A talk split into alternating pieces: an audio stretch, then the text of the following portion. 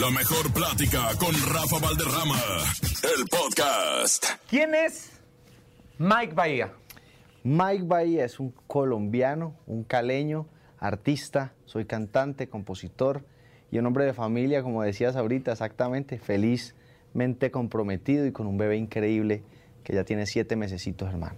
Ese soy yo. ¿Han cambiado las cosas cuando ya eres el responsable de esa bolita de pelo que sale del vientre de tu mujer? ¿Qué pasa en ese momento por tu mente? Me siento súper confundido por todo lo que pasa, porque al final uno de padre, hay tanta información de un momento a otro, la madre se va adaptando mucho, mucho más paulatinamente porque lo, le va creciendo, ¿no? Entonces a ti te llega de un momento a otro esta bendición y, y en mi caso eh, he tratado de, de, guardar la calma con tanta pasión que tengo, porque yo soy un tipo muy apasionado y me encanta eh, la idea de, pensar que yo le voy a enseñar tantas cosas a él. Soy un tipo de multitasking. Entonces, en los deportes me gusta el kitesurf. Tengo unas plataformitas chiquitas que se llaman freelance skates y son difíciles de montar, pero son increíbles, son muy cool cuando se montan. Eh, monto una vaina eléctrica que se llama One Wheel. Tengo mis motos, la guitarra, el piano. Eh, hay tantas cosas que le quiero enseñar, oís, que, que te, siento emoción. ¿Ha cambiado tu forma de componer a raíz de que te conviertes en padre? Bueno, a, a raíz de que te conviertes en esposo. En esposo. Pues mira que llevamos nueve años estando juntos. Mi carrera inició cuando ya éramos novios, cuando empezamos a ser novios casi que al mismo tiempo. Entonces hemos sido compañeros. Eh, digamos que siento que es igual de importante hoy que ayer que ella esté bien por todos los sentidos, como que si laboralmente yo estoy avanzando, pues que ella también esté avanzando, así yo esté apoyando o no, pero sí estar con un ojito aquí pendiente de que ella esté bien, eh, porque al final yo quiero que mi hijo conozca esa mística que nos enamoró y que no se pierda con los años ni que se desdibuje. Entonces, eh, y no solo por eso, que mi vida no es solamente mi hijo, mi vida es mi mujer y ese núcleo que hemos hecho, porque él en algún momento va a volar, pero quiero que huele con el ADN correcto. ¿Qué significa Gracie para ti? Gracie para mí significa la decisión correcta, porque el amor es una decisión. Entonces creo que tomé una decisión correcta. Eh, la vida nos juntó no sé cuánto tiempo, pero mi voluntad y lo que yo he decidido es que ojalá sea para siempre. Eh, ojalá que el destino y ella decidan lo mismo con el pasar de los días. Pero eso lo voy a ir diciendo mi voluntad diaria, las pequeñas decisiones que tomo todos los días. ¿Crees que para un arquitecto, para un licenciado, para un ingeniero, sea igual la vida de matrimonio que para un artista y más con los alcances que tú tienes? ¿Sabes algo? Pienso que sí, porque todos tenemos diferentes alcances, pero nos vamos acostumbrando a ellos. Entonces al final yo soy el mismo ser humano, eh, es como el licor, ¿no? Si ese estaba borracho, ¿no? Pues sí sabías que estabas haciendo en ese instante, ¿no? De pronto al otro día no, no tenés la misma noción que en ese instante, pero seguro en el instante la tenías. Entonces es, es un poco esa misma relación. Yo siento que, que eso no se puede dibujar con los años. Eres totalmente un creador, un creador musical, un creador eh, de éxitos, ¿no? Un creador de una carrera propia. Y, y que hasta el momento lo único que hemos sabido de ti son cosas exitosas. ¿Cómo te ha recibido México? ¿Qué es México para ti? México, México es como para Mario Bros. Cupa, el último escenario, ¿sabes? Lo he manejado con mucho respeto, con mucha admiración. Conozco que esto es una cuna musical histórica, ¿no? Y siento que el mexicano no, no te cala cualquier taco. Tiene que ser bueno porque es que hay demasiada oferta. Entonces, de alguna manera he utilizado Sudamérica y le agradezco a toda Sudamérica y a mi país como un escenario de entrenamiento para llegar nueve años después, no solo con un show y una carrera sólida, sino con una familia sólida. Nuestro show, hoy tenemos tres tipos de show en la casa. Mike Bahía, Gracie y Amantes. Amantes es cuando nos juntamos. Y Amantes es el favorito, para serte sincero. Ahorita estamos girando juntos. Empezó una gira con 10 fechas y ya superamos las 30 fechas, porque a medida que empezó a, a correr el show, las redes sociales, la gente se empezó a antojar, Claro. los empresarios. Cerramos una gira gigante en Estados Unidos que empezó con 6 fechas y vamos por 10. Para nosotros es una cosa gigantesca, ¿sabes? Incluso hoy ya están en la mesa las conversaciones muy serias para cerrar la gira el otro año aquí en México. Y es que es muy difícil tener colaboraciones o hacer una gira con, tu- con- con tu familia, ¿no? Hemos visto historias como la de Amanda Miguel y Diego Verdaguer, que en Gloria esté, ¿no? Eh, por ahí J. Lo y Mark Anthony intentaron hacer algo y ya ves que, que, no, no fructiferó. El ego. ¿No? no es que el ego, el ego es creo que hoy la palabra que tenemos que poner aquí en grande entre todos nosotros, porque es que ellos o el que sea tiene ego y es parte de la convivencia y el crecimiento personal convivir con él. Entonces siento yo que por eso es que no es tan común, se nos olvida que yo, yo le decía algo a mi mujer y que hoy, hoy entiendo de dónde viene mi pasión por hacerlo juntos y es yo le decía, mira, uno puede impresionar al mundo solo. Yo, Mike, pin, tan, mis tatuadas, mi vuelta, mi música, mis... y vos también. Pero si lo hacemos juntos es el doble de potente y te lo juro que así se comporta en los números y en la realidad. Y con el tiempo me he encontrado dinastías como la de los Vega, Cornelio, Ramoncito, Valentín. E, eso es una dinastía que me, me inspira y me hace pensar que yo puedo tener una dinastía. ¿Sí me entendés? Como tener muchos pequeños Mikes Bahías y Gracies por ahí conviviendo en la música al tiempo, no sé, como que eso me parece apasionante, ¿sabes? Qué chulada de comentario me acabas de dar, Mike, porque ahorita las colaboraciones, tú sabes que México y Colombia son países mutuamente amados, se aman, ¿no? Pero a la vez también siento que, que se están, no malbaratando las colaboraciones, pero... Eh, se está volviendo paisaje. Exactamente. Exacto. ¿Cómo saber elegir con quién hacer las cosas o no? Yo siento que la canción es la que te debe hablar, la música. Yo tengo eh, relaciones de admiración y respeto con colegas eh, muy grandes hoy. Eh, no sé, Cristian Nodales es un gran colega con el que tenemos un canal de comunicación. De vez en cuando nos hablamos por ahí, nos cruzamos, nos damos un abrazo.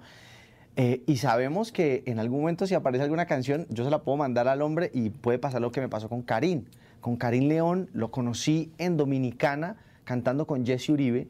Y primero me llamó mucho la atención ver esa colaboración, eh, grandes cantantes, pero cuando este tipo cogió ese micrófono, yo me, me ericé y quedé como electrocutado. Yo tuve que ir al frente del escenario, porque estaban en prueba, a ver qué pasaba, quién era este tipo. Me pareció increíble, lo googleé, lo busqué, lo relacioné con el cover de Tú, que ya lo había escuchado viral por todas partes me lo crucé después detrás en, en, el evento, en el, porque eran como tres días en República Dominicana, y me lo crucé, me pareció un gran tipo, ¿sabes? Abrimos el canal a través de, de, Instagram ahí, y bueno, yo dije, ya tengo el canal, necesito la canción. Entonces pasaron como un año y medio, ¿no? Y me llegó esa canción a WhatsApp. Y yo dije, uy, esta canción está espectacular, la siento muy, como muy México, no sé. Estaba hecha en guitarra, pues. Es, es, La Falta, la que hice junto a Karim. Y hermano, se la mandé y él conectó de inmediato. Y después la historia del video fue súper fuerte, como que la vida nos, nos estaba hablando.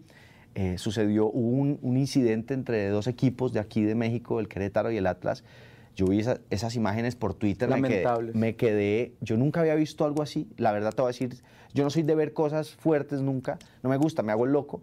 Pero unos amigos estábamos jugando Call of Duty y, empezaron a reaccionar por aquí a los videos. Y lo pusieron en el grupo y yo pensando que era una cosa de chistosa o alguna cosa así, pues como no tan fuerte, le di clic inmediatamente y pum, empecé a ver las imágenes. ¿Qué sentiste en ese momento? Uh, horrible, horrible, horrible. Sentí una tristeza porque yo le tengo mucho respeto a los venues donde nos reunimos. Y donde nos reunimos es donde se reúne el pueblo, donde nos reunimos todos nosotros, ¿cierto? Que son creados por el Estado o por nosotros mismos para que vayamos a encontrarnos es que de ahí vienen los eventos, no importa si es fútbol, si es un concierto, si es voleibol, si es un orador, al final son venues que deberían tener el respeto que no les que hay algunos no logran darle.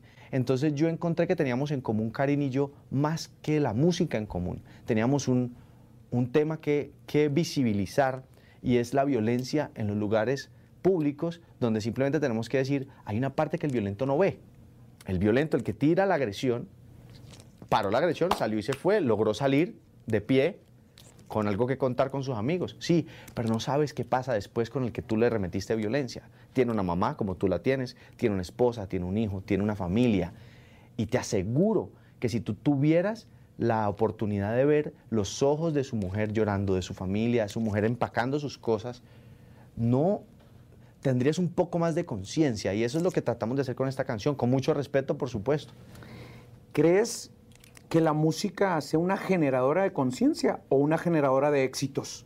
La música es un medio, es un medio tan poderoso que no controlas. Tú no puedes controlar si yo te pongo una canción aquí que no quieres escuchar, tus oídos la van a escuchar. Y por eso es que me parece que es el sentido más eh, humanizado que tenemos. Porque tú por más que tengas una decisión y una voluntad y un concepto de vida o algo, si yo, te, si yo converso contigo y a través de la palabra, tú me escuchas, logras escuchar lo que te estoy diciendo, es posible que cambies tu verdad y la acompañes con la mía. Entonces sí creo que la música es un medio. Puede ser éxito, pero puede ser un mensaje. Cabrón, qué bonita frase acabas de decir. O sea, puede que tu verdad la puedas compartir con la mía y eso no es que te la esté imponiendo. No. Sino simplemente estoy haciendo una sugerencia. Ya está en ti si la decides o no. Es esto, es el diálogo. Yo siento que, que a nuestro mundo del 2023, y yo estoy haciendo una medio campaña por mi Twitter en la que le invito a la gente así súper genérico a tener un mejor 2023 desde tu casa, desde tus cosas, como que ven, no se acabó el año. No, o sea, yo pienso que el día siguiente empieza desde la noche anterior. Entonces empecemos desde ya a establecer una conciencia bonita. ¿Sí me entendés? ¿Qué le dices a, todas esas personas? Bueno, ahorita se les ponen muchas etiquetas o nombres, ¿no? Chavorrucos, ¿no? A los chavorrucos, a los que tenemos más de 40 años, eh, que decimos que ahorita las nuevas generaciones tienen la piel muy delgada. Las nuevas generaciones quieren la inmediatez. ¿Me hago entender? Como que siento que eh, hemos crecido hoy con un tema de inmediatez, gracias obviamente al desarrollo digital, que siento que es un poco distante de la realidad real, ¿no? La inmediatez sí existe a la hora de publicitar un producto. Tú ves una película y la tienes que entender en dos horas. No tienes una vida para entender una historia que te cuentan en dos horas. Pero hay que entender que hay una cosa muy diferente entre producir algo que se emite en dos horas y esa producción puede durar cinco años, ¿cierto? Más la preparación de toda esa gente. Y tenemos que empezar a visibilizar los procesos para que la gente se enamore de los procesos. Yo soy un tipo que llegando a los 40 tengo 36 años, entonces me siento cerca de lo que estás diciendo, pero me siento con la responsabilidad de visibilizar mi proceso. Como hagamos de cuenta que soy un mago, voy a decir mis trucos. Hombre, yo estoy jugado, ya tengo mi familia, vivo de esto, soy un tipo feliz, estoy pleno. No tengo que ser egoísta. Voy a contarle a los pelados que vienen atrás que me rompí caminando los dedos y que no me di cuenta cuando me pasó esto, cuando estoy sentado enfrente de ti que para mí es un éxito esto. Porque estás de acuerdo que es muy difícil reeducar. Estas nuevas generaciones nos están reeducando a los que ya sentíamos que estábamos cuajados. Exacto, exacto, exacto, exacto. Y seguirá pasando. Al final, ¿sabes algo? No se trata de quién aprendemos, es que tan dispuestos estamos a aprender de la vida. Y puede llegar un mensaje con un niño así. Y yo aprender de eso o hacerme loco, seguir en mi cuento porque yo soy mayor. No. La edad es un motivo de respeto y de admiración, pero no de verdad yo tengo dos hijos, uno de 18 y uno de 7 años. El de 18 de pequeño se desesperaba mucho porque su abuela, mi madre, tiraba la basura, pero no sabía separarla. Ella veía bote claro, y aquí es basura y hasta aquí. Y ella, él decía, abuela, es que para eso está la orgánica y está la inorgánica. El de 7 ya es más tranquilo y le dice, abuela, ven, te voy a enseñar cómo se separa la basura. Entonces, ¿cómo puede ser posible que dos personas tengan una, diferente, una, una mentalidad diferente de asumir la enseñanza, ¿no? Increíble, ¿sabes? Yo pienso que tu hijo de siete es de la generación de los Rainbow Kids, los niños que van a salvar el mundo, los niños que han podido mirar por su retrovisor a sus padres y también a sus abuelos. Entonces tienen tanta información que el ser humano es inteligente sabe acomodar un lugar agradable. Te aseguro que este lugar es agradable porque todos lo han puesto agradable. Tu casa debe ser muy agradable. Entonces, él está haciendo su hogar agradable. ¿Me hago entender? Señor Bahía. Eh, bueno, es que esta plática yo la anhelaba tanto por, por la investigación que tengo, por la persona que eres, o sea, el músico, el creador, el compositor, eso, esa parte, ¿no? Pero me ha gustado mucho tu forma humana de hacer las cosas, ¿no? Pero si te pudieras poner una etiqueta, ¿qué es? Qué es ¿Eres, ¿Eres reggaetonero? ¿Eres popero? ¿Eres qué eres? ¿Un poeta? Yo soy popero al final, soy pop, porque me enamoré de la radio, ¿sabes? Por la radio llegué a, luchar por este sueño de, de, poner mi música en algún lugar, hasta que empecé a adquirir conciencia de que la música sí era un mensaje, ¿no? Y hoy, hoy, hoy cuento una historia de vida. O sea, a mí me marcó mucho 50 Cent, por ejemplo. 50 Cent es, es un artista urbano de Nueva York, pues prácticamente él se crió allá y creció su carrera allá, pero él es un storyteller. La gente se conecta con él porque él cuenta una historia a través de su vida, a través de las canciones. Y cuando entendí eso, empecé a hacer la música de mi corazón, o sea, lo que me estaba pasando. Yo, nueve años que llevo artista, nueve años que llevo enamorado, nueve años que llevo hablándole al amor desde lo más honesto de mi corazón. O sea, mi primera frase, la primera canción empezó con lo que me tatué aquí, que decía, tengo que decirte que antes que llegaras ya todo estaba preparado para enamorarte. Y era verdad, yo me, yo me enamoré de una actriz de 19 años, exitosa, con sus papás en Europa buscando la suerte porque no eran ricos, pero yo decía, a mí a qué hora me tocó este bomboncito, yo no tengo ni con qué pagarle una hamburguesa, ¿yo qué hice? ¿Me entendés? Entonces, de alguna manera dije, bueno, voy a ser sincero. Y empecé a ser sincero y detrás de la honestidad me llegó la fortuna que nunca me había imaginado. ¡Wow! ¡Qué impresión! ¿Qué pasó en Ecuador? Ah, en Ecuador. No sé por qué me pasa, pero yo tengo como una energía de encontrar personas que no se apasionan por lo que hacen, sino que terminan puestos en un cargo importante que mueve la vida de muchos y no tienen la conciencia de lo importante que es la labor que están dejando de desempeñar. A ver a qué me refiero. Siento que esta, esta particular vez fue como que hay veces sentimos que somos dueños de algo o de alguien, X, no sé, contratamos un servicio de catering en nuestra casa. Entonces la persona tal vez queremos que sea así o queremos que haga no, contrataste un servicio, déjate atender y después tú evalúas qué te gustó y qué no te gustó. ¿Me hago entender? En este caso pasa un poquito lo mismo. Es como que los empresarios sienten que tienen un control que no tienen. ¿Por qué digo que no tienen? Porque uno como artista tiene que garantizar el show que estás vendiendo y tiene a nivel de producción, a nivel de logística, tiene diferentes cargos. Yo tengo que respetar a cada persona que trabaja conmigo. Son 40 personas. Yo no creo en la burocracia de llegar y que llevan una semana armando un escenario y que yo llegue con el empresario a, venga, paren todo lo que están. No, no, no. Hay un protocolo. Le mando un correo, le mando un WhatsApp, tenemos el espacio, no lo tenemos, en fin. No hubo una muy buena química con ese particular empresario. Nuestro show es un show que, muy sencillo, pero tiene unas cosas que son innegociables, ¿cierto? Hay, hay dos o tres cosas que son negociables. Entonces, no hubo muy buena química con el hombre. El hombre quería una foto, tampoco nos colaboró con la logística para poder hacer esas fotos. Lo importante era el show y en el contrato estaba el show. Íbamos adelante con el show. En algún momento él, yo no sé, el tema de comunicación, los tragos, yo no sé qué le pasó. Eh, y al final del show, para no hacerte el cuento largo y no contar de más, pusieron una cadena afuera, en la reja. Haga de cuenta que en el Auditorio Nacional, en la reja, el portero ponía una cadena así, a la puerta y un candado. Que no salíamos hasta que no le pidiéramos excusas y al empresario, ¿no? Cuando teníamos 100 mil personas al frente felices que era el pueblo que había pagado por este show. Pero estás de acuerdo que el empresario, este, esta explicación que tú me estás dando como artista, al no cumplir los requerimientos, el empresario pudo justificar, decir, es que tampoco se me está cumpliendo lo que yo escribí. Obviamente hay un contrato, ¿no? No, no, claro que no. Te voy a contar qué fue el problema de él. El problema de él fue que le dimos foto a una persona que él conocía y no a él. Uy, papá. Entonces él se enoja porque dice, ¿cómo así? Si es que el show lo pagué yo. No, no. Es que yo soy el dueño del circo, hermano. Claro, Pero dentro del show, tú no compraste un midangrit. Tú no compraste una. Ojo, yo le. Y la foto no era para la gente, era para él y sus queridos. Muchachos. Claro. Nosotros dejamos esa brecha ahí porque la buena voluntad siempre existe. Nosotros, a mí me encanta darle fotos a la gente y sobre todo al que vino de buena voluntad. Tú me, ay, venga, no, la mano, tomémonos una agüita, brindemos. Pero no cuando has atropellado a mi equipo todo el tiempo cuando has hecho tan difícil que diéramos el show maravilloso que dimos. Entonces, queda abierta la posibilidad a que lo volvamos a hacer más adelante, pero por ahora te voy a decir una cosa, fui un señor y te hice el show completico. Ya, y al final se puso tan bravo que puso una cadena. Entonces ya mi equipo le dijo, vení, ¿estás claro de que esto es un secuestro? ¿Era lo que te decía? ¿Te sentiste secuestrado? Pues en algún momento sí, pues yo estuve encerrado en una camioneta 15 minutos viendo cómo se daban piñas allá adelante, personas que, ve, te voy a decir una cosa, era tan lindo que toda la producción que eran de la ciudad, que eran del pueblo donde estábamos tocando. Están a favor de ustedes. Estaban abriendo la puerta. Claro. Y entonces el vigilante, pues que se ve que lo habían vacunado, el hombre llegó y al final dijo, no, venga, abro esta reja. quito el candado. Entonces nos quedó esa experiencia y le quiero decir a la gente que, y sobre todo a los de este medio, que al final yo no quiero hablar mal de nadie, pero todas las relaciones y todo lo que hacemos en la vida tiene un eco y mucho más hoy que las redes sociales están abiertas para todo el mundo. Entonces, que tu apellido, entonces el apellido vuelve a jugar un papel importante en la historia. Yo aquí ya me puse denso. ¿Por qué?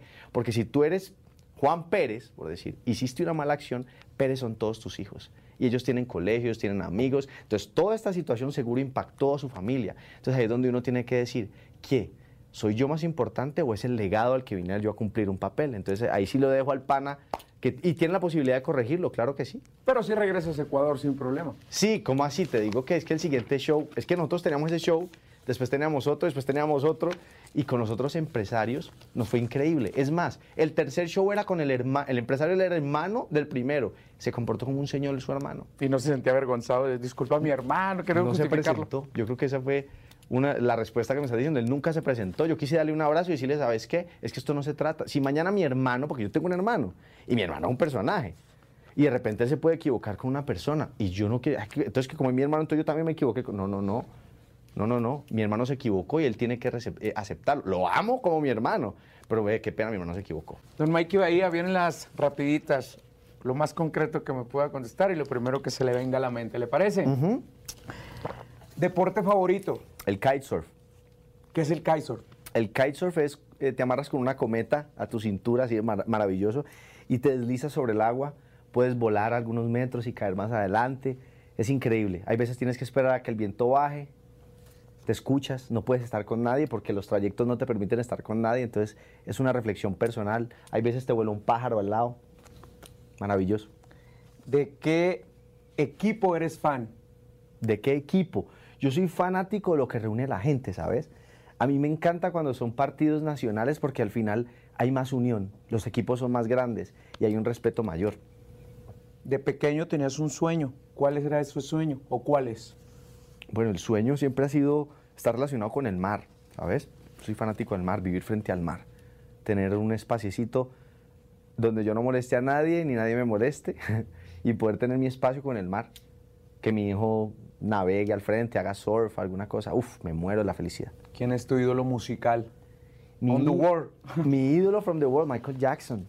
Michael Jackson es un ídolo que, que aún termino, no termino de, descifrar. A medida de que camino este camino de la, de la música y de la vida, eh, lo admiro un poquito más con su disciplina y el nivel al que llevó eh, de excelencia su performance, que creo que al día de hoy, con artistas tan duros como Bad Bunny, ¿no? podríamos hablar que a nivel de números pero no, no sé si, si, si, hoy tenemos un artista con la el nivel de excelencia, hablemos, pongamos esa palabra ahí, excelencia, no sé si lo tenemos hoy. Acabas de decirlo, la excelencia musical, pero en cuestión personal, no tuvo sé. muchos señalamientos. Vuelvo y te lo digo, estoy terminando de entenderlo, ¿no? Estoy terminando de, de, conocerlo y, y, que para mí eso es tan importante, ¿sabes? En ese caso tendríamos que poner a Bob Marley, que Bob Marley es, eh, o el mismo Bobby McFerrin, que no ha muerto, ¿no? Bobby McFerrin, el de que son almas tan bonitas.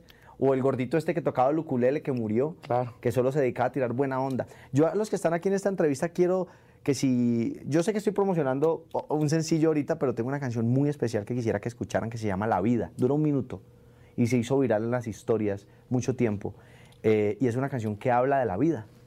Habla, eh, eh, una sonrisa nada vale, ser amable, cuánto cuesta, saludar a alguien en la calle, perdonar algo que molesta. Yo era feliz y no sabía. Supongo que así es la vida. Nos centramos en el lugar cuando lo importante es y siempre será la compañía. Es preciosa esa canción. Escúchenla y dedíquensela a alguien que amen de verdad. Acabas de responder la siguiente pregunta porque era ¿cuál era tu canción favorita de ti mismo? bueno, esa, esa es, esa es. Esa es la cuota con la vida. Sí, porque siempre la mayoría de los artistas comentan, no, la que estoy haciendo es mi mejor momento, ¿no? Pero es también aceptar, esta ha sido mi mejor canción porque es una canción breve y es lo que habla de, de mi vida o de la vida, ¿no? Si estuviera agonizando, la última canción que quiero cantar es esa. Y si mi hijo tuviera que quedarse con algo, volvería un algo sólido o algo físico, sería esa canción. Se la quisiera entregar a él, como que sea de él. Últimas dos. ¿Cuál ha sido tu peor momento? Mi peor momento. Yo creo que mi peor momento ha sido provocado por mí. Generalmente yo soy el que me los provoco. Entonces, eh, mi peor momento ha sido, por ejemplo, alguna vez que he dicho algo que me hace sentir avergonzado y eso hace sentir mal a otros, o algún comentario que traté de encontrar una idea bonita y se me fue por un lado que no era, hice sentir mal a alguien. Esos son los peores momentos, cuando mis palabras, que hay veces hacen tanto bien, pudieran llegar a lastimar a alguien. ¿Y su mejor momento? Mi mejor momento está ahorita. Estoy vibrando increíble, ¿sabes? Estoy pleno, mi familia está increíble, mi trabajo está increíble, eh, estoy bien de salud. Entonces creo que este es mi mejor momento, aquí y ahora. Señor Bahía, ¿es usted un gentleman y es usted una muy buena persona. Qué gusto tener esta plática. La mejor plática con usted. No, hermano, antes gracias por dedicarme un rato, que para mí es un sueño llegar también preparado a México y que vos me estés dando la bienvenida. Una remarcadita para las personas que lo están viendo, que descarguen su música, que lo sigan en las redes sociales. Ya sabe el protocolo común de la Claro que promoción. Sí, por acá está el Mike Bahía, muchachos. Soy un apasionado eh, y simplemente hago música para transmitir lo, lo lindo que es mi vida hoy. Así que si alguno se siente identificado con esta vibra o por lo menos tienen curiosidad, por ahí está Mike Bahía, está Gracie, que es mi princesa. Así que en cualquier lugar van a encontrar música bonita. Y bueno, quiero desearles que sean felices, hagan felices a los demás. Mi campaña es del próximo 2023, hagamos una mejor casa, muchachos. No se trata de pedirle a todo el mundo, no pidan, no pidan, den. Den, den para que se den cuenta que lo que el, lo que el mundo hoy necesita es que demos un poquito más. La mejor plática con Rafa Valderrama. El podcast.